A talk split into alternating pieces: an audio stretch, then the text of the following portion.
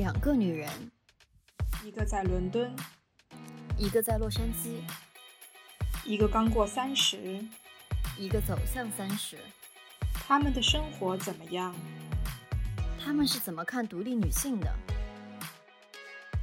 欢迎来到二十三十，两个女人的聊天室。在这里，我们聊那些闺蜜间的话题，分享我们的人生。大家好呀，我是梁爽。大家好呀，我是晨晨。嗯，今天我们来聊一个，呃，我和晨晨姐之前经历过的事情，然后正好也是我们的一个播客听众提出来了，所以就顺便在播客里面聊一下。然后晨晨姐，你要来介绍一下这个话题吗？嗯，其实就是我们播客也那么多期了，所以呢，我们也在增加一些跟我们听众交流的机会。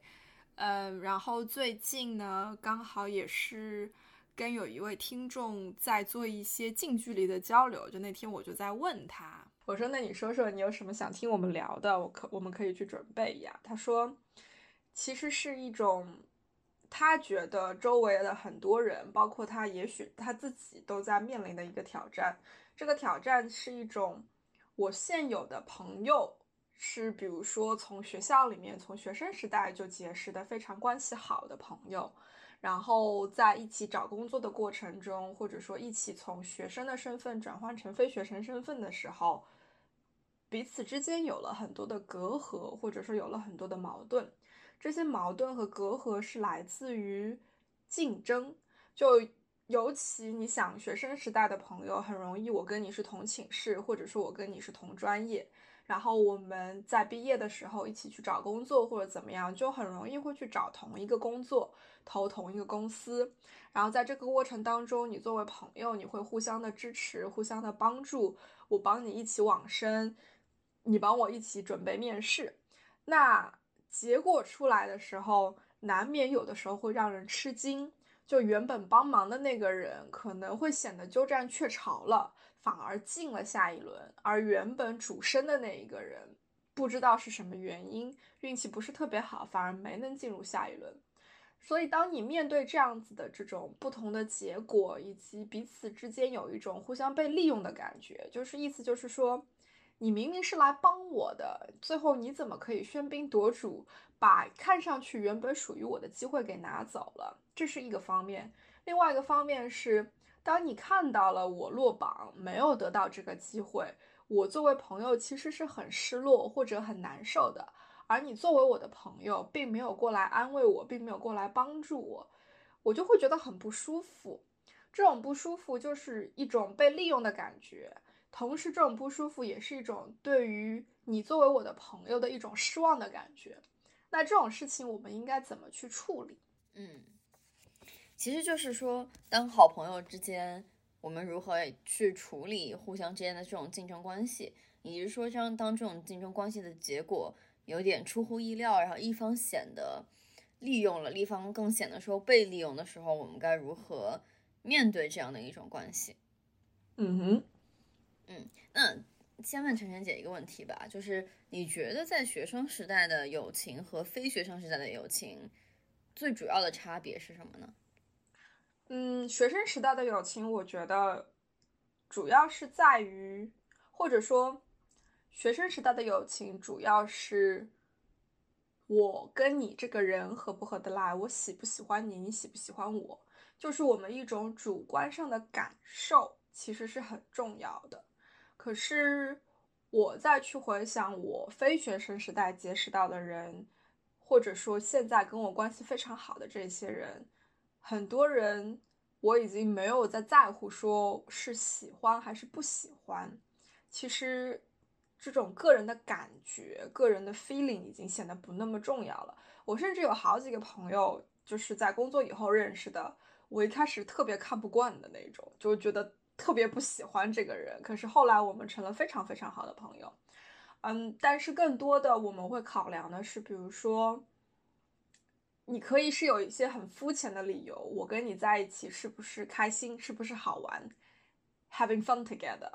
你也可以是一些稍微不那么肤浅，但是更现实的理由，就是比如说你这个人是不是手上有很多的资源，是也许对我会有什么用的，或者说你这个人是不是能力很强，我是想要能够跟你一起做一些什么的，就会有很多比较现实的这种利益。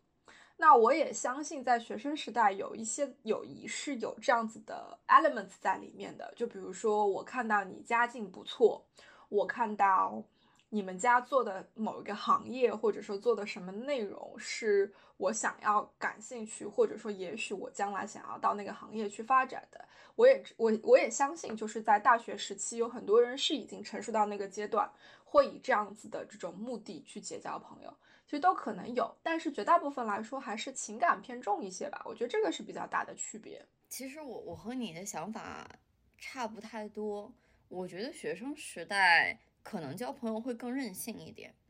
就是会说哦，因为因为首先你认识人很容易，然后你的朋友、你的同学、你的社团、你的寝室，你甚至出去听个讲座，你都能认识到人。如果这个人我处不来，我不喜欢，干脆不处了就好了。但是往往到了非学生时代的时候，不太能够由得了自己。有些人是我必须要去结交的，或者有些关系是我必须要去处理的。而我在这些必须处理的关系里面，我也一定要能把它处理好。这个也是一个很重要的能力。所以更多就变成了说，在结交朋友和处理关系上会变得不那么任性，就是还是说以这段关系应该走成什么样。然后我交这段关系可能会真的会有一个所谓的目的的考量，我觉得目的它也不是一个贬义词，就是我觉得有目的也是好事情，呃，然后会有一个目的的考量，说我要把它处成什么样，然后再去拿捏这个处理关系的各种分寸也好，或者说是技巧也好吧，我是觉得是这样子。其实我们两个理解差不太多了，但我觉得这里面还是有个根本的区别，就是说。结交的人和你的朋友还是两码回事，就是英语里面他们会是可以是两个不同的单词。结交的人可以是 acquaintance，就是 I know of somebody，或者说我就是知道这个人，认识这个人。但是朋友，就是在我看来，我相信你也赞同的，就是说朋友这个词其实挺重的。你真正能够成为朋友，或者说成为好朋友的人，其实是非常非常少的。你绝大部分的这个 network 的人都会只是停留在结交的这个层面上，所以你对这两者的关系的这种期许 expectation 其实是不一样的。嗯，我相信就是跟我们提出聊这个议题的这个朋友，这个朋友，这个听众朋友，其实。是更倾向于看到的是朋友之间的这种关系，不然的话不会存在于说我感觉我受伤了，我被你利用了，或者说你不来安慰我，我很难受这种这种感觉。因为如果只是一个结交的人，其实你有的时候不太会有这样子的这么深的感受吧，应该说。嗯，我同意，我同意。嗯，那就那就干脆绕回到说这个听众的问题，就是。真的就是说，啊，你和你的你和你的好朋友，你们两个升了同一家公司，真的就是一个人进了，另外一个人没进。然后我不知道晨晨姐，如果这个事情是你来面对的话，你的感受会是怎么样的？我这样说，我遇到过这样的事情。嗯，在我研究生毕业找工作的时候，我通过校友的网络，不是我们本科校友的网络，是我研究生校友的网络。当时有一个校友在伦敦的一家培训机构，然后他的团队在招人，所以他在我们研究生的这个学校的校友的这种平台上面发了这个招聘信息，然后当时我申请了，同时我我们寝室隔壁那个寝室的一个女生也申请了，那女孩子是个希腊人。然后她跟我不同专业，但是等于我们这研究生的这一年经常一起 hang out 啊什么的，因为她跟我当时的男朋友等于是 flatmate，所以其实我跟她是认识的，而且挺熟的，就知道他什么样的性格，知道他是什么样子的人，包括比如说他周末的时候化妆会化的特别特别的花，眼上脸上各种各样的颜色啊什么，其实挺好玩的一个人。嗯，我们两个人都申请了。而且我们等于升的是同一个岗位嘛，因为就是这个校友放出来的那个招聘广告，最后我是所有的那个招聘环节全都走了一遍，然后他也全部都走了一遍，然后他拿到了那个工作，我没有拿到那个工作。当然，在这个过程当中，我们彼此是没有交流的，就是说，只是在脸书上，比如说偶尔发发消息，然后知道说，哦，原来你也在升他们家，原来我也在升他们家，然后我也真的是在结果出来了以后，知道是他拿到了，我没有拿到，我心里是失落的，你知道吗？我失落的点是在于，我觉得我的能力比他强，我比他牛。然后为什么他拿到了这个工作，我没有拿到这个工作？我心里有失落感，而且我心里还有嫉妒的感觉。然后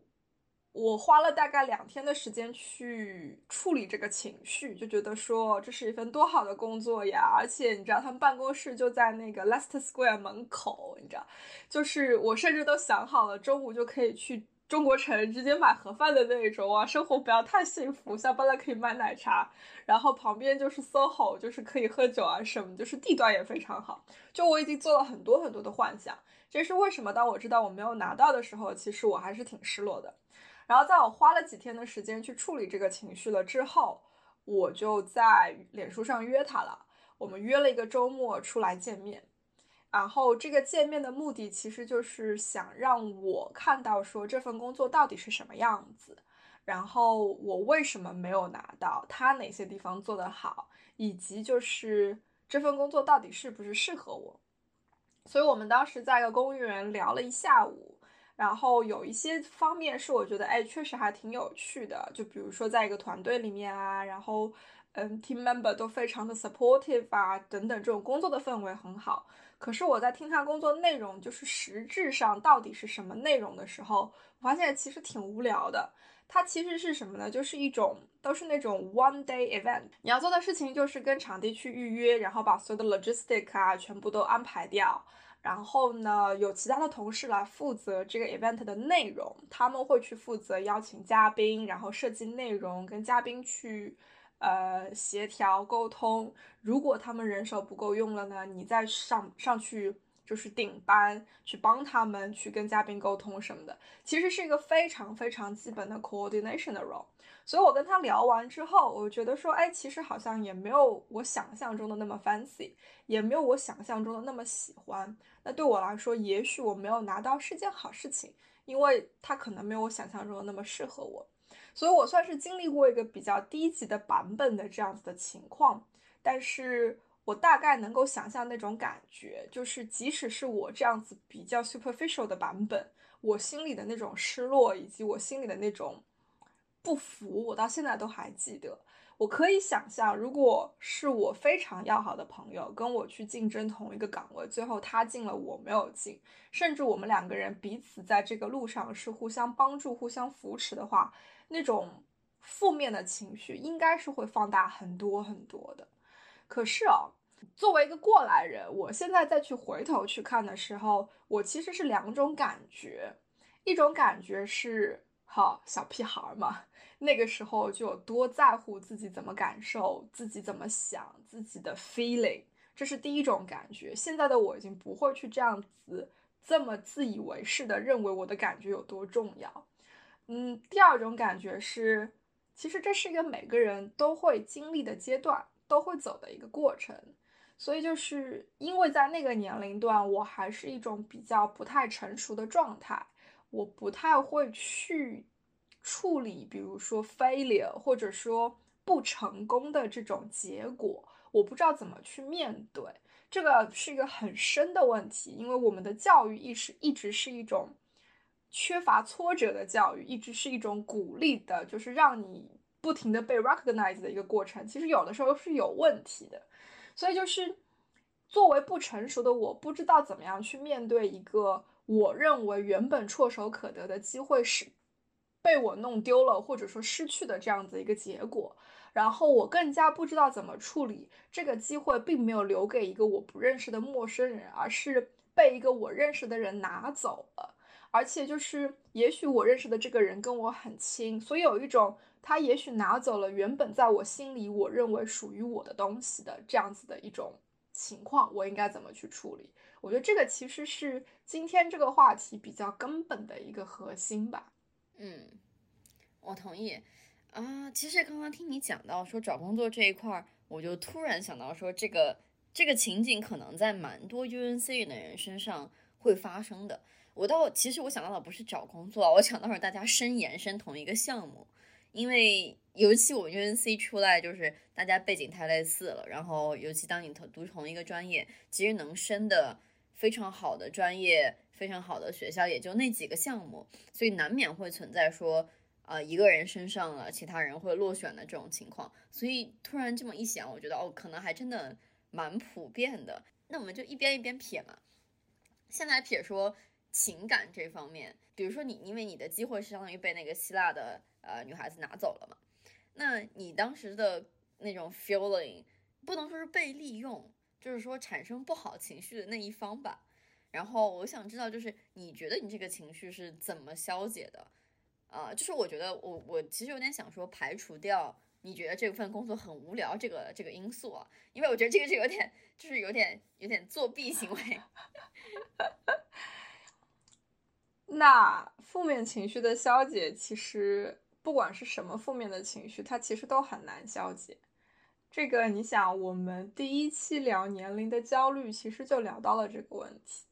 然后你需要做的，像我这样子的一种状态，就是去直面它。你知道说自己很难受，知道说自己不开心，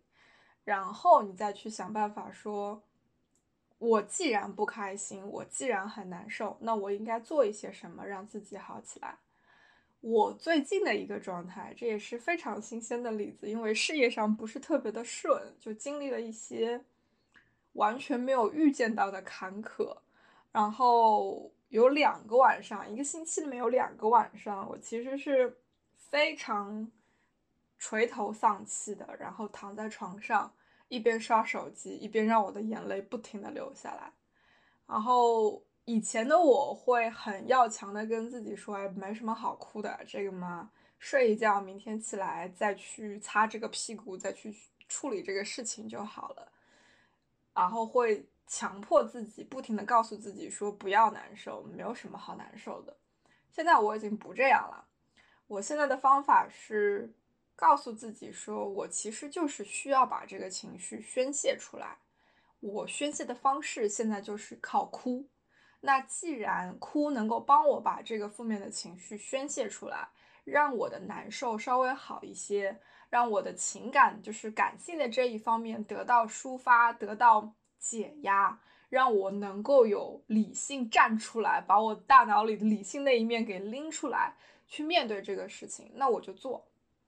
所以我已经不会不停的跟自己讲说不要难受，没什么好难受的，不要哭，我不会了。我会说那你就难受吧，那你就现在就难受这一晚上哭吧，反正床单哭湿了换一张新的就可以了，反正眼睛哭肿了明天起来冰敷就好了。但是当你把这些情绪宣泄出来了以后，你会舒服很多的，就是不。首先，这我觉得这是第一个，就是说，我觉得这是个第一个，就是说，你不能把它堆积在你的心里面，不能把它堆积在你的身体里面。年轻人可能会感觉不到，但是像我已经有一些感觉了，就是当我的负面情绪积压在身体里的时候，其实我身体很难受，我可能会上火，我可能会胃口变得很差，它又会有很多这种信号发给我，你知道吗？那我不想要这个样子。所以我会先花几个小时的时间把负面情绪宣泄掉。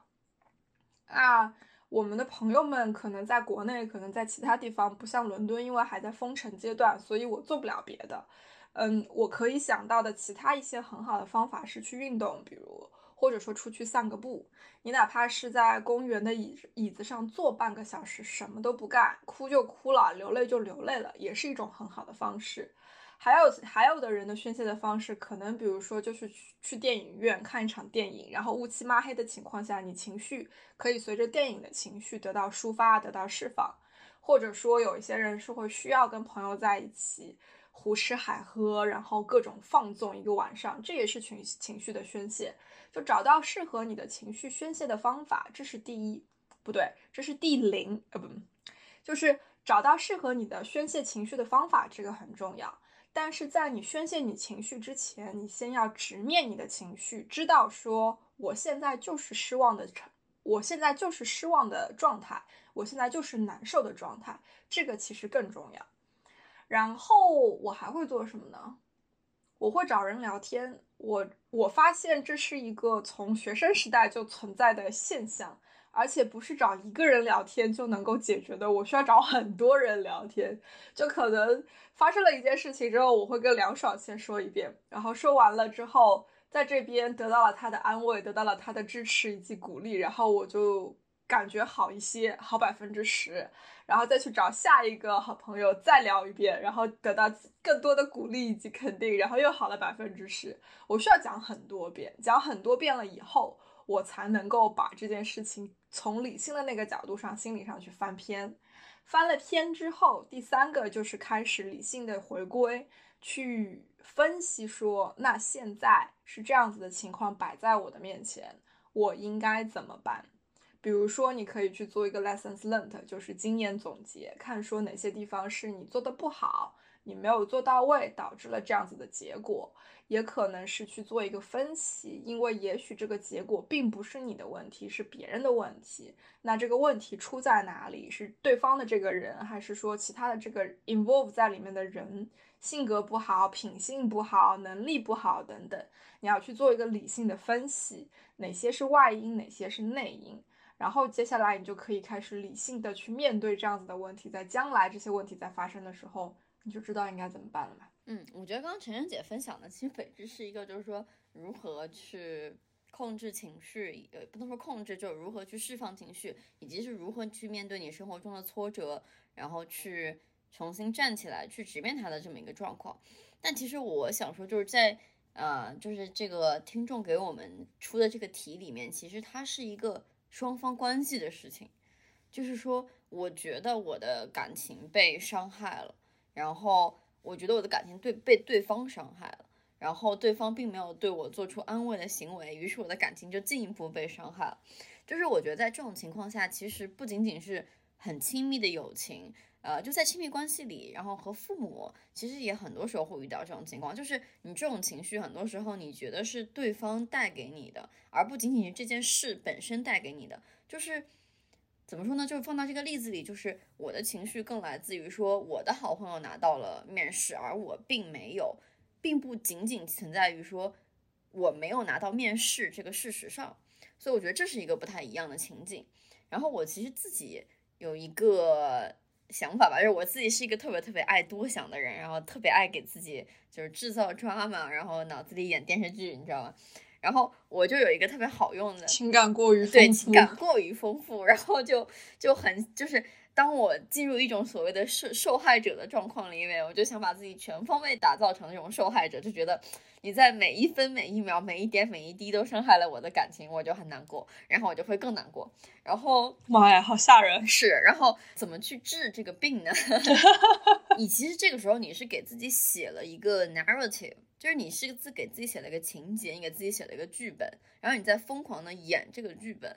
但是我觉得就是很多时候你要去想一下，就是。我写的这个剧本它是真的吗？以及说我写的这个剧本它有这个必要吗？就比如说，我觉得对方伤害了我的感情，就是，哎，他没有来安慰我，他心里一定是在嘲笑我，他觉得我能力不行哦，whatever。就比如说这种剧本写出来，然后如果你不断的回顾这个剧本的话，你就会越来越觉得自己很受伤，因为这个剧本你跳不出来。但是如果你如果你说停，剧本不是这样写的，剧本仅仅剧本里仅仅有的是说他拿到了面试，我没有。然后他还没有来安慰我，但是并没有他怎么看我这一段儿，以及说并没有我们的感情会怎么走向未来这一段儿，那就不要去想他，不要去写他。这就是我会如何说面对当我自己被一个 narrative 罩住的时候，我会去想办法说，你不能再重复的写这个 narrative，因为它会让你陷入一种情绪的深渊，就你会越来越难过，或者你。嫉妒心越来越来越来越重，就你的负面情绪是会一步一步增加的。那其实如果你去停止重复这个情节，停止重复这个 narrative 的话，你就会发现这个事情只停留在了它就是你看到的那部分，而它不会走向一个更糟的情况下，他也不会把你的情绪带向更糟的情绪。我觉得这个时候就相对来讲比较容易控制。嗯，这个点非常好，因为。女生确实是挺复杂的生物，就很容易自己在心里面加戏，而且加戏是悄无声色，就可能发生在一秒钟之间，不告诉任何人。然后对方就会一脸懵逼，表示嗯，我没有这样子想，我没有这样子做，你为什么要这样子 accuse 我？确实挺容易的，但是真的你要练到说给自己喊停，不要再给自己加戏，这个也挺难的，不是每个人都做得到。所以这也是为什么我会鼓励大家先把情绪发泄出来，发泄了以后。再去回过头理性的去分析到底发生了什么，到底哪些地方是我的错，哪些地方是外因等等。所以就有一句话嘛，不是说在职场上你就要先处理情绪，再处理事情。其实我觉得这个在哪里都是适用的。在你的情绪没有办法平稳下来，没有办法把自己从大悲剧女主角的身份里面拉出来的时候。你想什么都没有用，就是你想要去试图做的任何改变这种状态的事情，其实效果都是事倍功半吧，应该说。嗯，另外一个就是在情感这个方面，在感情上这个方面，就是其实这个话题挺怎么说呢，挺 typical 的，就是。像我这种 在工作环境里面已经混了这么久的人，我会觉得有一点不屑一顾。我觉得这有什么好气的？就好像好像全世界就这一份工作一样，好像全世界就这一个面试一样。可是我如果用同理的这种感觉、这种心态去考虑，其实我能够理解，因为我们每个人都是这么过来的。所以我也会觉得讲说，你会觉得难受，你会觉得受伤，这个我可以接受，我也可以理解。但是你没有意义，没有必要把自己在那个里面放那么久，因为就每个人都是要朝前看，每个人都会要 move on。然后这个里面另外一个问题是，作为朋友，我们到底应不应该有那种共同的竞争，有共同的这种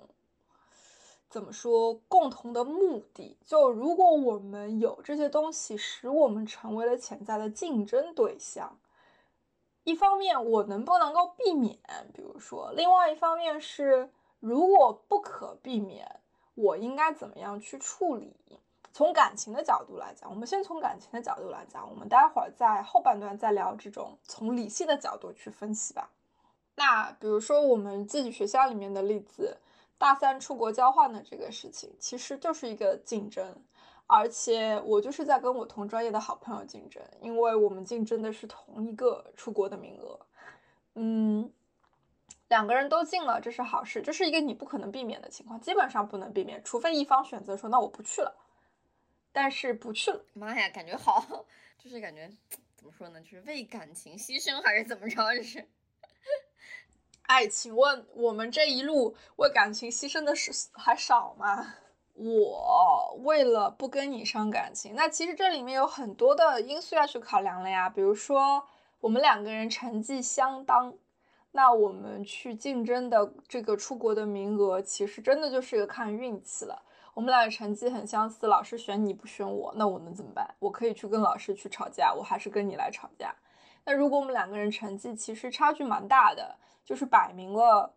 你一定能够去，我可能可以去，可能去不了，那我应该怎么办？我是选择不去吗？还是说我还是去试一下呢？因为我对你其实是构不成威胁的呀，对不对？而且这种竞争还是还是在一个就是说，嗯。还是在一个很多条件都是公平、公开、公正的情况下，因为我知道你的成绩，你知道我的成绩，然后我们大概知道班里其他同学的成绩大概是个什么情况，有哪些人在升，有哪些人没有在升，所以其实你是可以分析出很多东西的嘛。但是无非就是当这个情境变了，变成了说我们两个人升同一个研究生专业，同一个学校的同一个研究生专业，那我们不知道还有多少人在升，因为我们面对的竞争者不仅仅来自于我们学。校这是一个，另外一个是你不知道对方这个学校他们筛选资历的那个标准是什么了，很多东西就变成未知了，那也就会变成了说，因为很多未知性增大了，那就变成我可能会把很多东西更多的关注在你跟我的身上，因为这是更多的已知所存在的地方，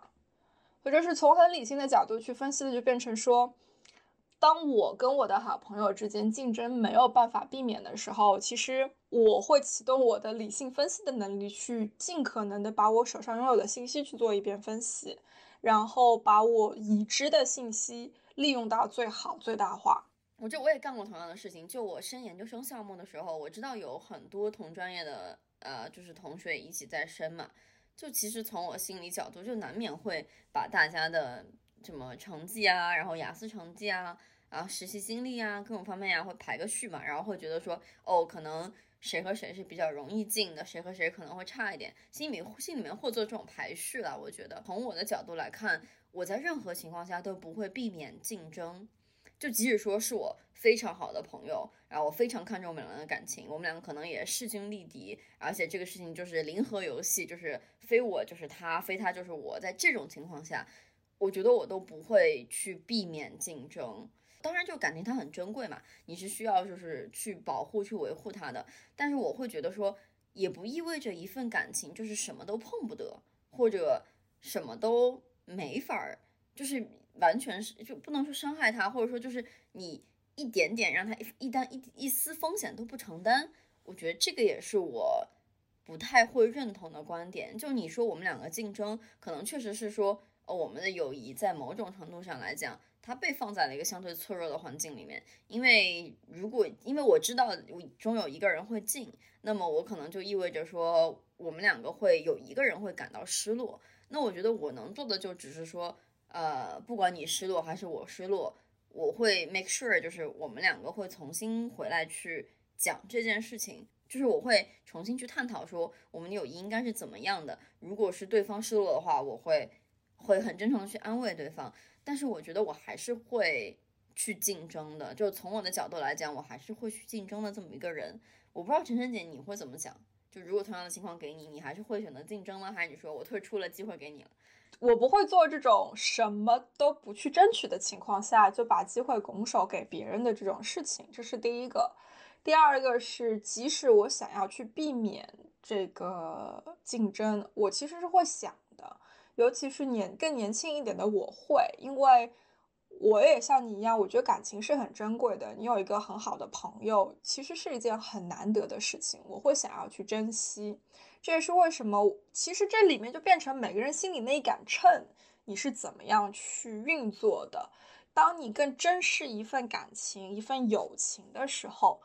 然后你不是那么的珍视，比如说出国的机会、交换的机会、留学去这个学校、去那个学校的机会的时候，你是为会愿意牺牲你不那么珍视的东西去保护。去 cherish 你更珍视的东西，我觉得这个每个人都是会的。但是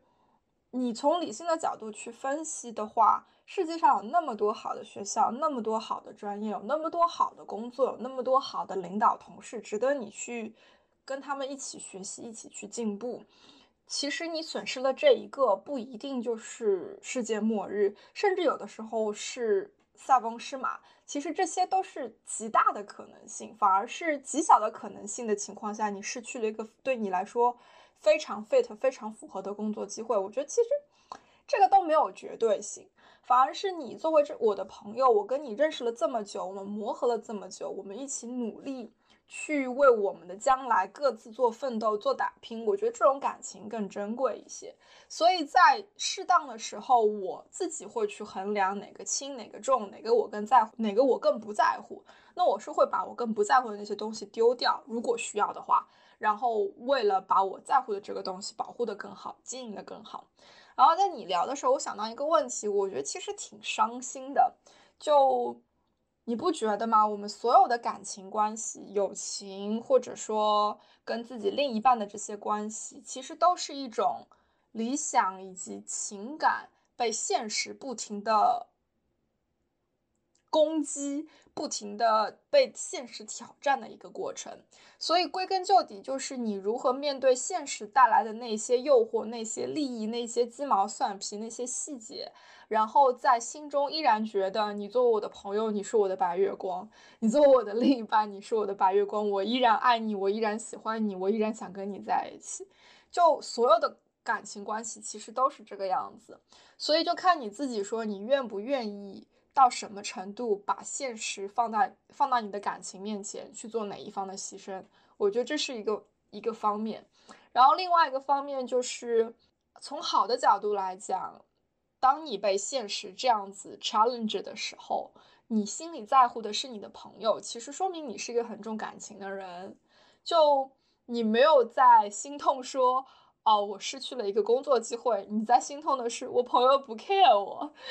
就其实说明你是一个很重感情的人，这不是一件坏事情，这是一件很好的事情。那就变成了后面的方式方法很重要。就像梁双讲的，你需要去跟对方沟通，你需要让对方知道说你被伤害了，然后你需要让跟对方去跟有有一个互动，一起去把这件事情解决。如果对方也把你作为他们非常在乎、非常珍视的好朋友的话。他们是会来直面这件事情的，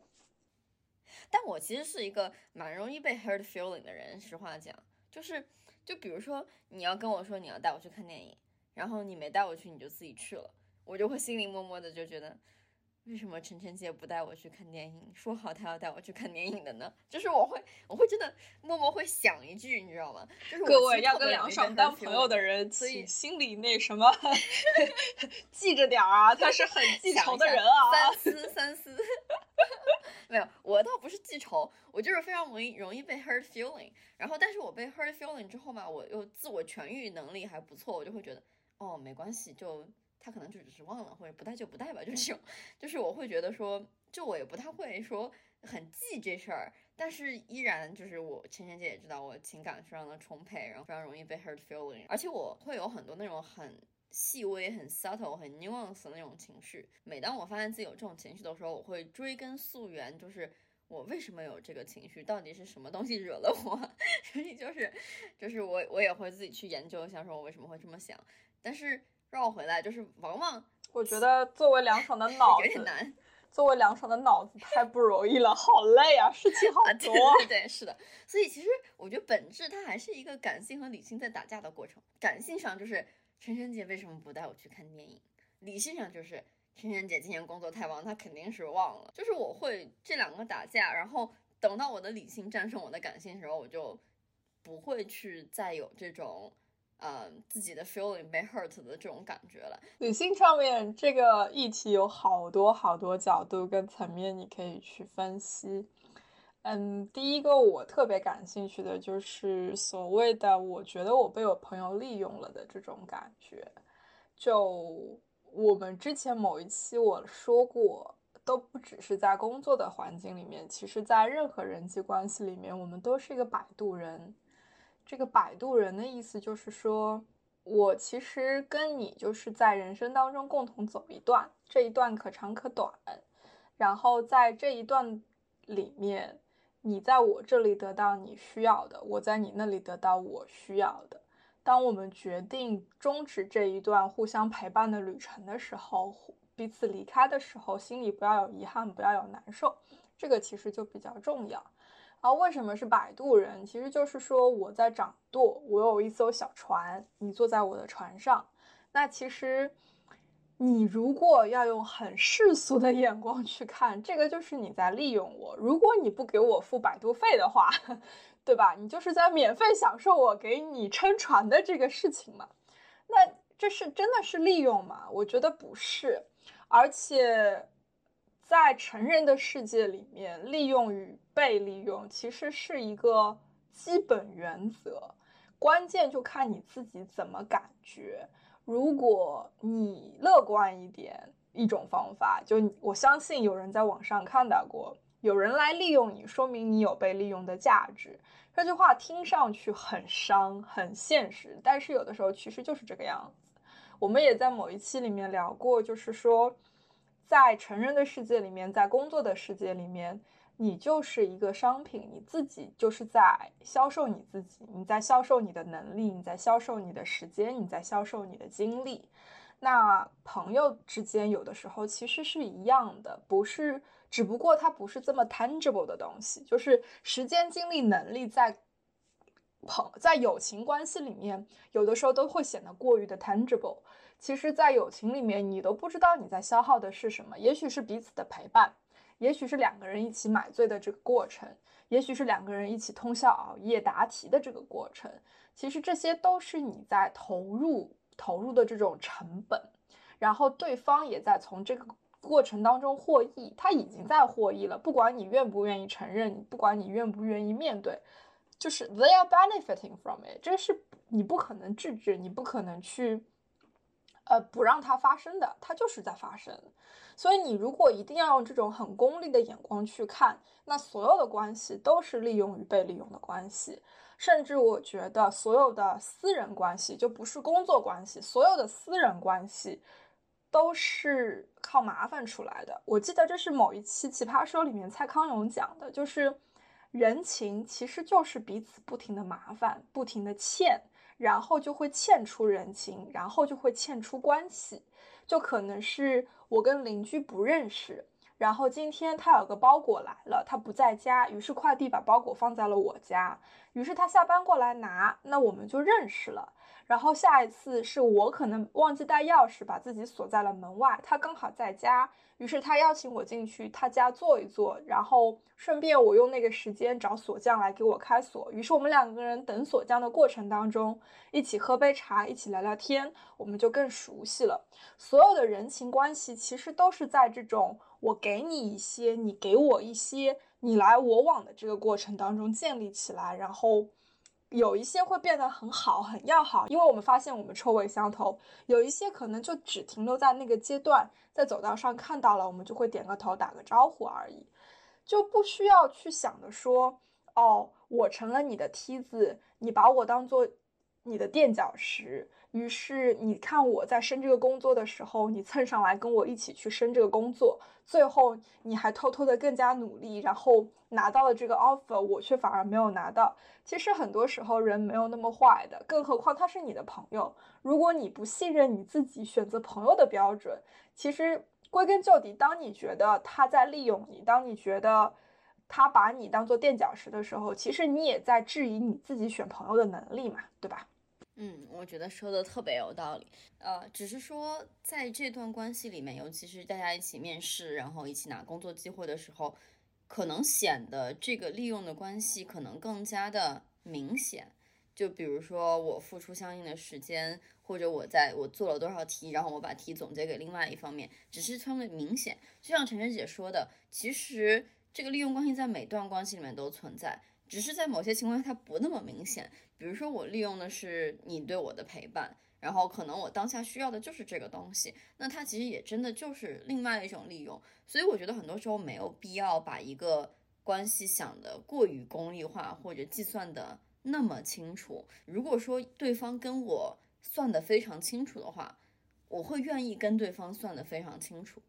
然后，但是如果对方更多的愿意用人情来对待我的话，那我也会更多的愿意用人情去对待对方。在和每不同的人相处的时候，我们可能会采取不同的策略。那对于朋友来讲，其实我可能更希望的是说，我们能更多的往情分这边偏，因为有情分的话，一是大家互相感觉会非常好；二，其实就是说到最后，就是大家互相利用出来，只要不是说我们的实力差距过于悬殊，或者资源差距过于悬殊，其实最后不会有谁差谁多少这么一分的。我是这样子的感觉，所以我觉得其实没有必要去计较。每一个人在跟人交往的过程当中用的标准是不一样的，然后凉爽应对的方式等于说是根据看人下菜嘛，就是说看对方是什么样子，然后我再以相应的方式去应对。然后也有人就是说我只有一种方式，我让别人来呃适应我，来复合我，这也是另外一种方法。像比如说，我比较坚信的一个点就是，我的朋友们，我别的什么事情都可以跟你们不清不楚，但是钱的事情是必须要清清楚楚的。比如说，我不轻易借钱给别人，我也不轻易问别人借钱。我们出去所有的开销，出去玩所有的开销，所有的这种花费，该算清楚的全部都要算清楚。但是这个不影响我们任何情分上的东西，就是千万不要。我的原则是不把钱。跟感情、跟情分混为一谈，这两者其实是很伤的。所以就是我愿意送你礼物，你愿意送我礼物，那是另外一回事。但是我们共同出去经历的开销什么的，这些一分一厘该讲清楚，全部都要讲清楚。这是另外一种处事方法跟原则。然后另外一个就是我也在避免的，其实是不跟朋友做生意，不跟朋友有利益上的这种往来。嗯，因为。我觉得这是唯一一层，就是友情容易没有办法经受得住现实考验的一个层面。然后他跟什么两个人呃申请同一个工作机会，或者说竞争同一个项目，其实有一点点不一样。因为当你跟朋友开始做生意，不管你们是甲方乙方的关系，还是你们是合伙人的关系，我们的游戏规则是完全不一样了。就是说。我跟你原本是朋友之间的关系，金钱在这个关系里面其实是不重要的。可是当我们变成了合伙人或者甲方乙方的这种身份了以后，钱和算计的重量在这个关系里面就会稳步上升，因为这是所有的这种合约关系的根本根本精神。当你把两个根本精神不一样的关系开始混到一个关系里面去的时候，它其实就是一件很危险的事情。那我觉得这个可以以后再说，因为我相信很多从学生身份转换到工作身份的朋友们，其实还不一定会经历这样子的困难、这样子的挑战。然后另外一个这个议题里面的层面，其实就是说我。觉得我失去这一份工作的机会，或者说我失去进入下一轮面试的机会，是因为你把它拿走了，所以我觉得我很受伤。我所以我觉得我被你利用了，所以我觉得你借着我拿走了一个原本看上去属于我的东西。就这一期节目开头的时候，我一直在用这个词叫做“看上去”，因为很多事情你认为理所应当属于你的，其实都不是。这就是，也许是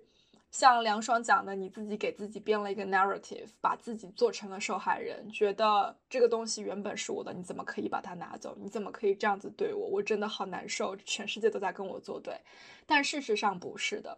一个很现实的事情就是说，我们在学校里面，我们在整个受教育的过程当中，是我们人生被最公平对待的一个阶段。在我们的受教育的过程结束了以后，所有的竞争、所有的衡量、所有的评判标准都是不公平的，没有一个体系会是像学校里面这么透明、公开的。所有的玩法都会变成不透明、不公开，你必须要去自己去琢磨，把这个玩法去找出来，不然网上不会有那么多人分享题库，对吧？不会有那么多人分享四大的面试都会问一些什么问题，因为这些东西一直都在变，它不会今年 publish 说我们今年就考这四千道题里面的多少多少道，我们也不会。他他们也不会说我们今年所有的面试就问哪些哪些问题，这些是没有的。那你想，你读书的时候考哪些，考点是什么，其实你都是知道的，老师都是在教给你的。所以这种。没有这么透明，没有这么公开的竞争，意味着什么呢？意味着很多东西看上去跟你想的是完全不一样的。就是你认为这是一个非此即彼的一个过程，但事实上它就不是。它其实背后有很多很多你看不到的东西。这里面也就意味着背后有很多不是你能够控制、不是你能够 influence 的因素，所以你进了下一轮面试和你没有进下一轮面试，跟其他人拿没拿到这个下一轮面试的资质其实是没有关系的。更多的时候，公司根本就没有在考量说。哦，那个你更好，他更不好一些。尤其是尤其是大公司，他们招人招那么多，他们如何保证所有的面试官问出来的问题都是一样的，得到的答案都是同样的质量、同样的水准去做这个审核呢？其实没有办法的，就不像你读书的时候，同一份就是所有人的考卷回答同一个问题是由同一个老师去批的。招聘过程完全不是这个样子啊，对不对？就是每一个面试官，他们有自己的喜好，有自己的这种 preference，这些都不是你能控制，甚至都不是招聘公司自己能够控制的。所以，这种竞争的环境的转变，我觉得其实是一个很大的适应，就不是说我在一个就规则变了，你知道吗？就是。我们被衡量的方法以及规则变了，所以你自己需要去做一个转换，不要拿读书时候的那一套方式方法去应对一个完全不一样的玩法，这个其实对你自己是很伤的。其实，当你从学生时代走出来之后，你走入社会，你反而不应该把这些东西看得那么重。为什么那么说呢？就是我觉得社会是一个比学校广阔的多的舞台，它失去了统一的标准之后。反而你更能够找到自己的优势，更容易找到说属于自己的那个突破口，而这个突破口往往是非常独特，即使说和你读同样的书，然后同样背景出来的朋友，他也不一定会和你找到同样的突破口。所以我觉得，当面对这样一个更复杂，然后评判更多维的竞争环境的时候，我们更应该要放弃这种以单一的标准去标准去要求自己的这种情况，而应该想的是，那我有一个更广更广阔的天地，其实就是除了这个机会之外，我还有其他的机会，然后除了这个公司，我还有其他的公司，然后那我这个呃，我如果以这样的方式突破不进去，那我可以换其他的方式，反而我觉得更应该转变的思维是变成说，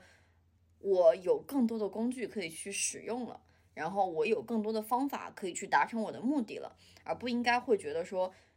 只有 A 或者 B 我可以选，而走到一个越来越窄的这么一个状况里面。眼光可能放得更开一点吧，视野放得更开阔一点，你就会发现哦，其实啊，竞争没有你想的那么单维度，然后呃，甚至说赢赢得比赛的方式也不止一种，甚至赢得比赛的人都不一定是一个。我觉得我们其实每一个人的发展方式是这样的，就是从你上学开始到你离开校园的那一天为止，你一直都在被一个系统引导。然后这个系统的体现在于你的老师，在于你的考试，在于对于各对于你各个方面的大大小小的测试。所以在那很长的十几年的时间里面，你自己是不需要去寻找太多的方向，除了比如说选科、选专业以外，其他的时候你只能跟着系统走。你没有很多的那种 autonomy 去决定说我想要怎么样，我不想要怎么样。我们有一定的那样子的空间存在，但其实它是还是属于是极少数的。可是当你离开了校园，进入了社会之后，世界是完全不一样的。这也是为什么我一直支持不要把大学生活过成象牙塔，而是因为应该把大学生活过成怎么接地气怎么来。因为你是需要用那四年的时间，在不需要上太多的课，不需要一天到晚困在校园里的情况下，尽早的去接触社会，你就会意识到社会的规则跟校园的规则是完全不一样的。当你离开校园走进社会的时候，就像梁爽说的，世界是变大了，因为你不再被你的各个学科所规范，你不再被你的考试所 regulate。所限制，你反而可以去尝试很多很多你在校园里面没有尝试的东西，或者说没有办法尝试的东西。另外一个是你周围的人际关系变得复杂了。在你校园时代的时候，你的人际关系是主要是有老师、家人以及同学或者朋友、室友这一类。可是当你进入了社会之后，你会发现。原本跟我老师同年龄的，也许是四五十岁、五六十岁的人，其实可能是我的同级，是我的同事，他可能是我的老板，是我的老板的老板，也可能是我老板的老婆，我老板的老公。然后跟我年纪相当，也许在校园里我要叫学长学姐的人，可能反而在职场上过了一段时间之后，我跟他成了上下级，他 report 给我，我要 manage 他。就人际关系的多元化，其实是影响非常非常大的。然后我们会对周刚开始的时候，我们会对周围的人，会对自己的朋友，对自己亲近的人有很多的要求，其实也是一种不安全感的表现吧。就是说。这个世界突然之间变得这么大了，我不知道应该怎么办，我不知道应该怎么去处理的时候，你作为我的好朋友，你是我身边唯一我觉得可以 rely on 可以依靠的人。然后，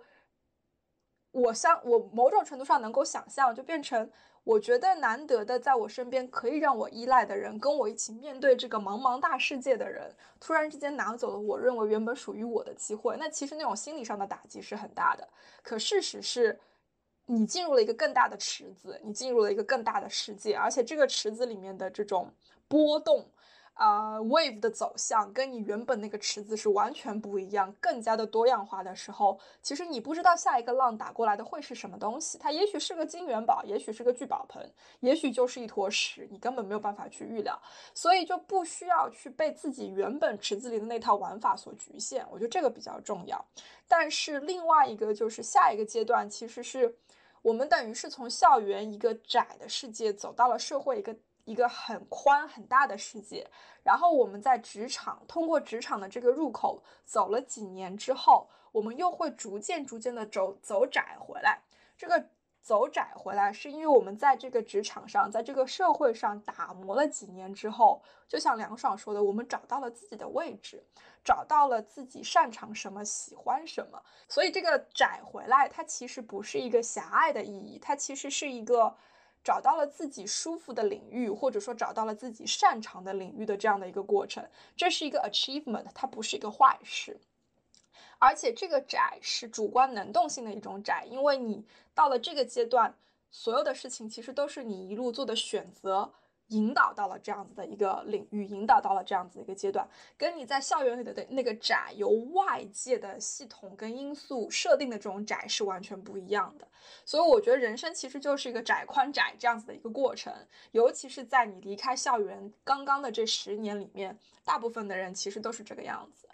然后就引申到了另外一个方方面，就是说。跟校园里面不一样的是，当你进入了社会之后，所有的机会、所有的资源，它都是流动性的。它不是说今天这个机会没有了，我就永远得不到下一个好的机会；不是说我今天这门试考砸了，我就没有办法再把它去弥补回来了。完全不是这个样子。而且失去一个机会，失去一个面试，失去一个工作，它有的时候不是一个 failure，它跟我挂了一门科，它的性质是不一样的，因为我们没有了统一的评判标准。呃，你不能把挂了一个面试跟挂了一门学科划等号，这两者在性质上有根本的区别，所以就变成了说我失去这个面试，它其实不是一件坏事。我只是失去了一个原本可能不那么适合我的公司，或者说我失去了一个原本就可能不太喜欢我的面试官。那既然这个人他本来就不喜欢你，或者说他跟你面完之后跟你聊了一个小时都还没有办法喜欢你，你为什么要把他看成是你的损失呢？其实这是你的 gain，它不是一个 loss。因为我失去了一个本来就对我不喜欢的人，我可以把这个精力去花给下一个会喜欢我的人身上去。嗯，而且另外一个角度去讲挂科和挂面试的区别，就是我一我一学期半年我只能上，比如说六门课，那我挂一门我就挂了六分之一，但是我。半年我可以面两百个公司，我也可以也可以面二十个公司，这就取决于说我挂的是两百分之一还是二十分之一，这个是有选择的呀，所以也不需要把自己一定要拴在像挂了六分之一，而且永远有在你的成绩单上这种感觉一样，我觉得完全没没没有这个没有这个必要。对，然后你要衍生出去讲，其实就是变成了，啊，尤其比如说大家现在应届毕业生都会去投大的公司、大的行业，就。会觉得说，好像我进不了这个公司，我的未来就会怎么怎么样；我拿不到这个大厂的这个 offer，我的未来就会怎么怎么样。就是 again，这是一种比较狭隘的方式去看待，因为条条大路通罗马，这是一句很老很老、暴露年龄的话，但它是真的。这个罗马是指你，就是我刚刚说的那个最后的窄。你如何找到你自己的领域，你擅长的东西，你想要做的东西，其实不一定需要走大厂。而且我甚至可以告诉你，就是说，走大厂的，其实在职场上是小部分人。你可能在刚刚开始的时候，觉得周围所有的人都在大厂，为什么我不在？可是你真的要去看一些数据，去网上看一些分析，你会发现。世界上不在大厂里的人比你想的多得多得多得多得多，所以就不要把自己框到很多你觉得你看得到的信息里面去，这个没有意义。就是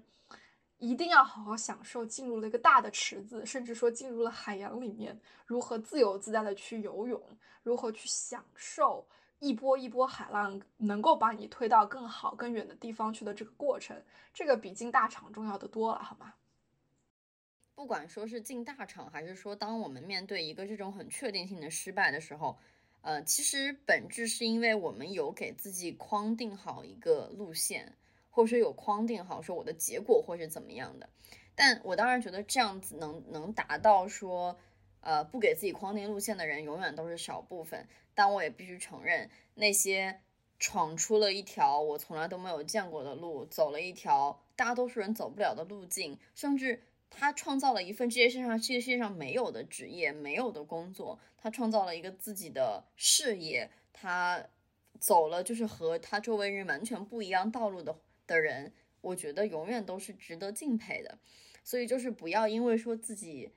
看到了自己已经要走去的结果，呃，而没有达到它而觉得失落，因为其实你还有另外一个机会，就是你去创造。属于自己的，然后和别人都完全不一样的这个路径，而这个路径是完全可以是你为自己量身打造的，你不需要和任何人去竞争，你不需要和任何人去比，因为他就你过去的经历和你拥有的这些优势而决定了只有你可以走到这里。我觉得这个可能是，嗯，大多数人都达不到，但是依然达到的话，我会觉得会很让人敬佩的一个过程。因为这背后有什么对于自信心的要求啊，对于勇气的要求，在这个社会环境里面，你要啊很泰然的跟别人不一样，而且享受这种不一样，是一件很勇敢的事情，不是每个人都做得到。那回到我们今天聊的话题上面来说，其实朋友在这个里面又有另外一个很重要的转换身份的一个过程，就是当你们两个人一起进入到这个大的海洋里面、大的池子里面去游泳的时候。你不需要再把目光锁在对方这个人身上，只锁在他的身上，而且你也不不需要只去考量说他升到了什么工作，我升到了什么工作，他做的东西跟我有没有什么样冲突的地方，或者说重叠的地方。其实这些都是我觉得一个很基本的原则，就是当你进入了这个大池子以后，共赢才是真谛，才是最终的本质。至于什么是共赢，这个就要看你们两个人如何达成这个共识，就是两个人都同意的赢才是共赢嘛。就比如说，我有朋友，他是那个艺术家，我跟他其实，在工作领域上不会有任何的这种合作，因为我们完全不一样的领域。可是我们的共赢是，我帮他拿到什么样什么样好的合作的机会，我帮他过合同，我帮他甚至可以去代表他去跟谁谁谁。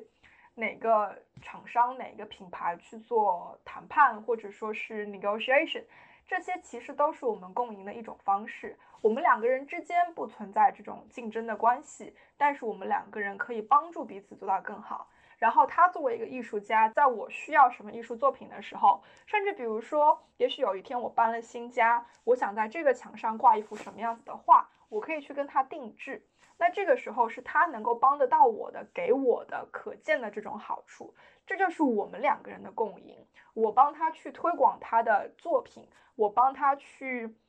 把关商业上的这种内容合作，保证他不吃亏。然后他用他擅长的东西来 benefit 我，这是一种共赢的模式。然后我也有，比如说，也许跟我的工作性质是搭边，然后。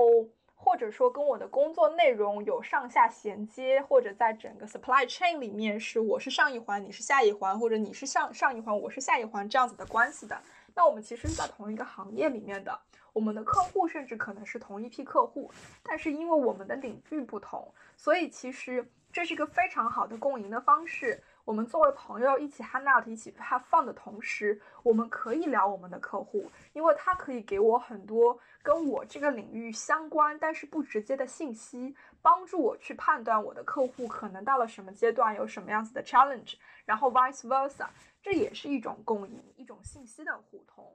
然后你要讲回到，如果说你们两个人是在同一个行业，都是比如说审计的，都是做税收这一块的。那其实更好了，因为你们彼此可以交流的内容是非常非常多的，是说你可以从他那里学到他从自己的 supervisor、从自己 manager 身上学到的东西，然后你也可以把你学到的他可能 miss 掉的东西去提供给他。这里面有一个很重要的意识，大家我觉得一定要记得的就是说，我身上的技能、我身上的知识分享给了你、传授给了你，不代表我就会失去他们，其实是 multiply 了。就而且我的技能、我的知识是能够 benefit 你的，我为什么不去做？这是一个好事，它是一个 good intention，就千万不要不做，因为你不会失去他们，你反而会让他们提升你朋友的处境，改善他的工作环境，或者说提升他的工作能力，这是好事情。然后它也可能会触发一种良性的竞争，就是说为什么你知道我不知道？哎，你在哪里看到的？我也想去看。就好像大家都考 CFA，而且 CFA 的这个 pass rate 是流动的嘛，对吧？它不是说今年多少分，明年就一定多少考到多少分就能过，它是是它是按 percentage。那是不是意味着你在考 CFA level one，我也在考 CFA level one，我就不跟你交流了呢？不是的呀，因为我跟你共同讨论，反而是互相能够帮助对方学习，这是一件更好的事情。然后就是，即使是同一个行业，即使比如说你们的客户都是大公司，或者说都是中小型企业，即使你们在竞争同一个标，也不要同一个工作机会、同一个项目、同一个客户，即使你们在竞争这些东西，也没有必要去把自己得不到或者说自己的失败放到对方竞争对手的身上去，不需要去怪对方，因为就像我之前讲的，这里面的游戏规则比你想的复杂的多。更何况，你拿不到的东西，别人得到了，不一定是一件好事。就是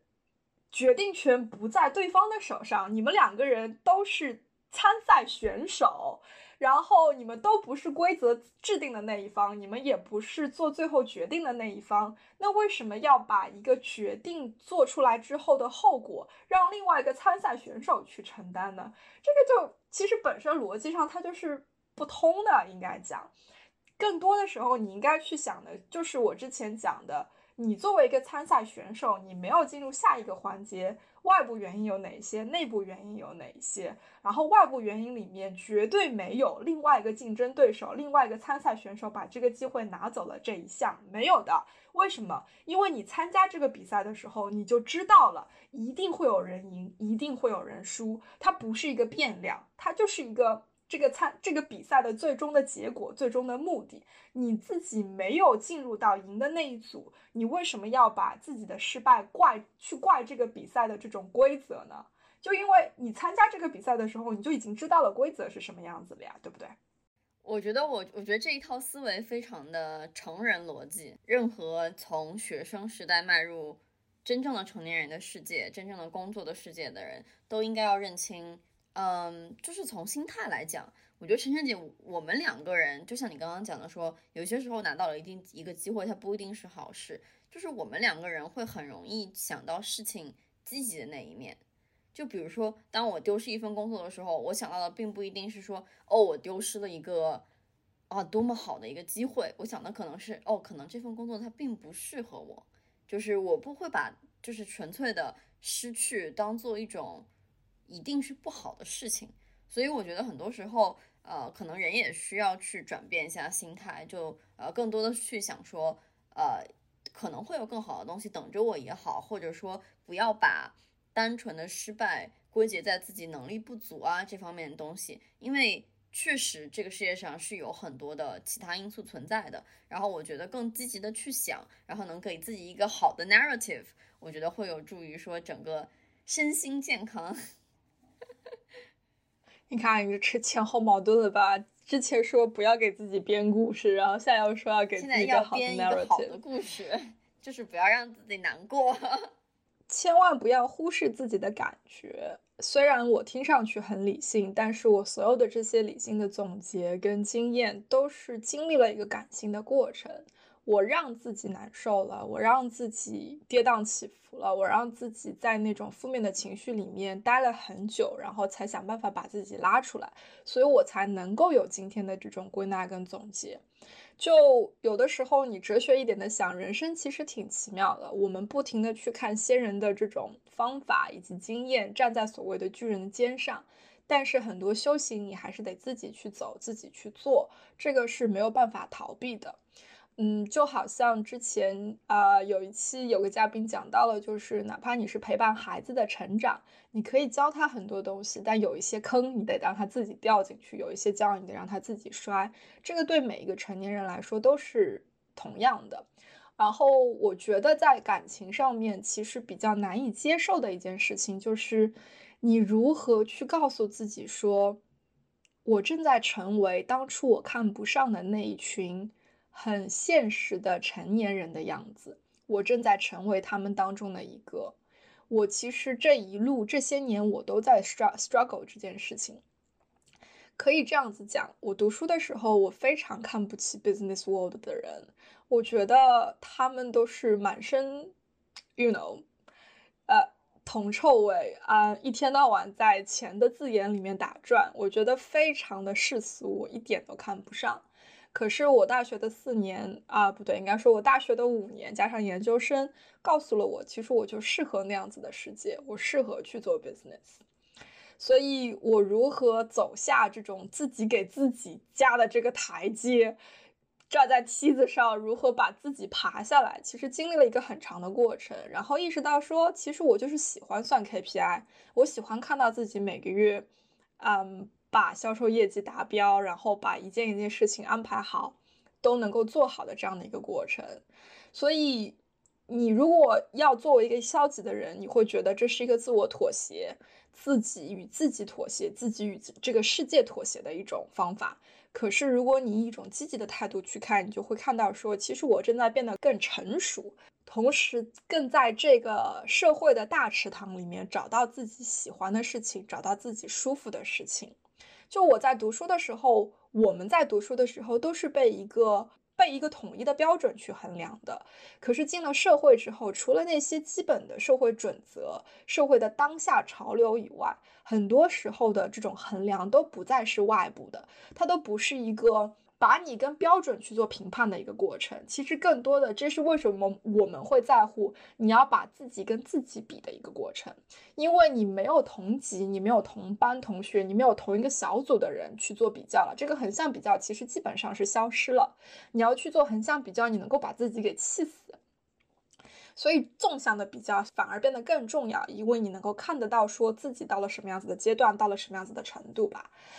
所以你。如果你能够去接受，在心理上不停的说服自己，以一种比较积极的态度去面对这样子的一个改变，其实很多情感上的纠结就不再是纠结了，它只是一个人成长以及发展的自然而然的一个过程当中的一部分。所有人其实都是这么过来的，盲目天真，然后没有被现实毒打的状态里面，所以我们没有面临过这种纠结，就是。就是就是怎么样去接受一个自己变成了自己不喜欢的人这种感觉，我可能走在那条路上还没有走得很深，所以感觉并没有什么可以分享的。不过终有一天，我觉得终有一天会面临同样的事情的，就是会觉得说，哎，我为什么和我当初想的不太一样？对，但我觉得，嗯，就是不管说走到说我理想中的自己也好，是被现实教育过，然后。呃，走向另外一条路也好，我觉得终究是有其背后的原因的。然后肯定肯定是有我更在乎的东西在。就比如说晨晨姐，她觉得她曾经不适合商业，最终走向了商业。其实本质还是说，因为呃晨晨姐的底层思维逻辑也好，或者说这种商业的敏感度也好，其实更适合商业的这种世界。或者说，你其实很多你看中的东西是在商业世界里面有更多能够给你更多的反馈的。就比如说，你看重契约精神，比如说你看重逻辑性，然后这些东西是在商业世界也能给你更多的反馈的。其实本质上也不算说走向了说自己不想成为的那部分人吧。我觉得它本身就是你，只是说在学生时代和在非学生时代，它在反映给你的生活和你要走的这个路径上。会有不一样的方式而已。对啊，但是你这个分析完全没有任何的问题。我说但是的原因是因为我们其实每一个人都会有一种在学生时代的一种天真以傲以及傲慢，然后你其实是自己主观的把这些天真傲慢附加在自己的身上，而不是去用一种理性的方法去分析说我是什么样子的人。但同时，我们在学生时代是有一种好奇心，想要知道自己是什么样子的人。不然，为什么星座那么火？为什么塔罗牌那么火？为什么算命这么火？都是在学生里面非常的火，是因为大家还是有一种好奇心的驱使，想要知道自己是什么样子的人。然后，无非你从学生身份转换成非学生身份的这个过程，就是一种逐渐逐渐，呃，学生自带的那种傲慢与自大褪去。然后你开始有能力有这种理性思维去对自己做一个分析的过程，同时你也开始有那个勇气跟心理上的这种 strength 来面对自己到底是个什么样子。所以我觉得这个过程挺好玩的，挺有意思的。你一定会纠结，你一定会，你一定会 struggle，然后你跟周围人的 interaction 就一定会变。然后，但这个 struggle 是你必须要经历的，这个 struggle 每个人都在经历，大概就是这样的一个意思。所以最后想来总结一下我们聊的这今天这个话题，就是说我跟我的好朋友从学生时代共同走向非学生的时代。我们在学生时代建立起的友谊，其实就等于是开始经历了社会很多世俗现实的眼光以及规则的考量。但由于这个友谊还没有发展成为非学生时代的这种成人世界的友谊，所以我等于是被成人世界的规则打了一记闷棍，然后把这份友谊拿出来做了一个代罪羔羊。我觉得其实是这样子的一种感觉。那我应该怎么去办？那我们两个非常理性的女人 聊下来的结果就是，理性应该要占上风。在你把自己的感性做了很多的处理，然后去面对了以后，其实从理性的角度，应该要去看得更大，看得更远，然后去跟朋友，跟你很在乎的这个学生时代的朋友。做一次好的沟通，两个人达成一个共识，了解我们两个人的共赢是什么，等于这才是能够帮助这段关系从学生身份转化成非学生身份或者打工人身份一个很重要的点。所以，其实可以看到的是，你自己去需要去做那些自我排解、自我分析的功课以外，沟通非常非常的重要。如果你真是这个朋友，这个朋友也真是你。那么你们就应该去好好聊这件事情，然后共同达成一个下一个阶段的目标，这样比来比什么都来的有用，比你在家里给自己编故事编成悲情女主的这种这种斗戏要有用的多吧？应该说。